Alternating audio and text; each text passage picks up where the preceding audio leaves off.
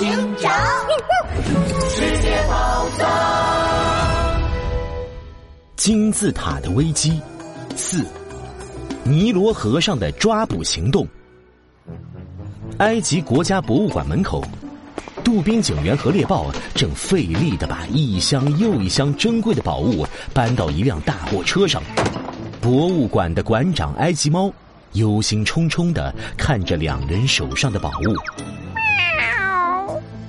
这可是我们博物馆的镇馆之宝——图坦卡蒙面具和黄金棺材，棺材里面还有木乃伊呢。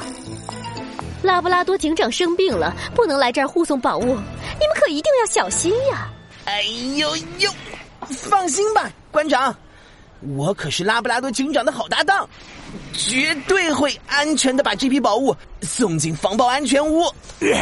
呃，没错，你只要宝物进了防爆安全屋，螳螂杰克就没法下手了。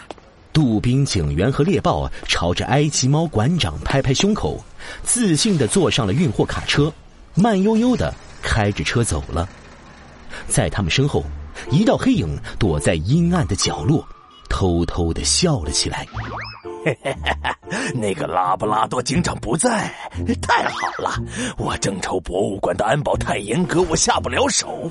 这两个笨蛋就自己把能偷走的宝贝都送出来了。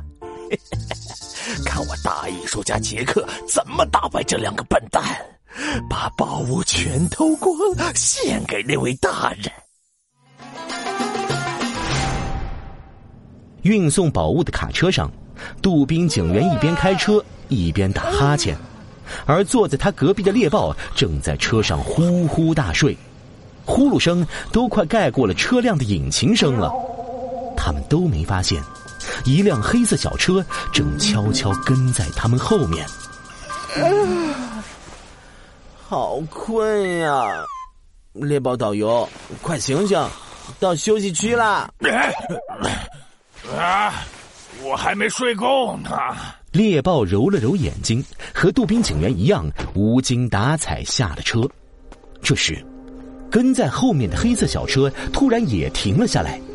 黑色小车里喷出一阵浓浓的雾气，瞬间，杜宾警员和猎豹就什么也看不见了。这是怎么回事？呃，杜宾警员，你撞到我的拐杖了！果然，没有了拉布拉多警长，就凭你们两个大笨蛋，根本就阻止不了我。谢谢你们替我搬好了宝物，我就不客气，全都收下了，拜拜！哈哈哈哈哈！浓雾散开，大家这才看清，坐在运送宝物的卡车驾驶座上的居然是螳螂杰克。他一脚踩下油门，卡车轰隆隆的开了出来，没过多久就消失在了路口。可留在原地的杜宾警员和猎豹。你看看我，我看看你，一起开心的笑了起来。太好了，螳螂杰克上当了！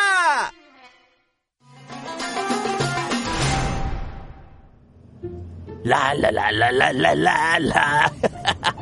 图坦卡蒙面具、黄金棺材，全都是我的啦！哼哼哼哼哼哼螳螂杰克开心的哼着歌。把卡车停在了一座港口前，然后兴奋的把卡车上的宝物全都搬到了船上。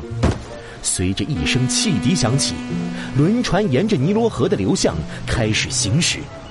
螳螂杰克得意洋洋的拿起埃及的宝物——图坦卡蒙黄金面具，在船上哈哈大笑起来。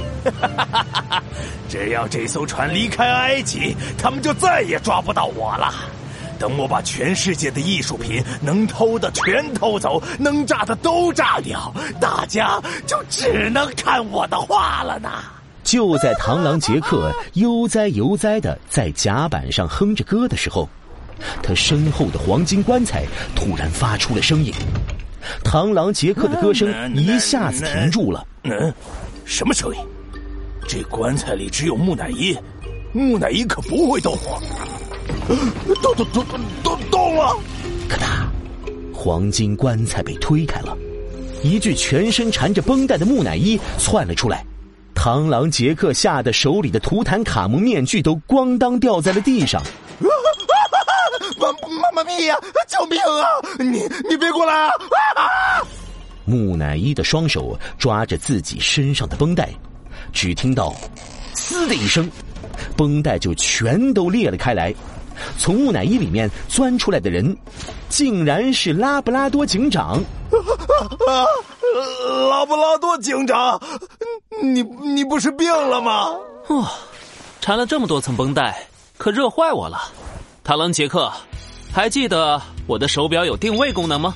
拉布拉多警长指指自己的手表，超智能手表的表盘上绿色的定位小点正在不断闪动。这时候。快艇的声音传了过来，是杜宾警员和猎豹开着快艇赶到了。螳螂杰克看到两人，脑袋冒出了冷汗。怎么回事？难道难道所谓的把宝物运到防爆安全屋，全都是为了引我出来的计划？哎呦呦，那是当然了。难道你以为我杜宾竟然是那么容易战胜的吗？啊！哈哈我们让拉布拉多警长打扮成木乃伊，躲进黄金棺材里，就是要引诱你出来偷宝物。拉布拉多警长就可以趁机抓住你。螳螂杰克，你已经逃不掉了，还是跟我回警察局交代罪行吧。拉布拉多警长掏出了手铐，正准备抓捕螳螂杰克，可就在这时，原本一直平稳直行的轮船突然来了个大转弯。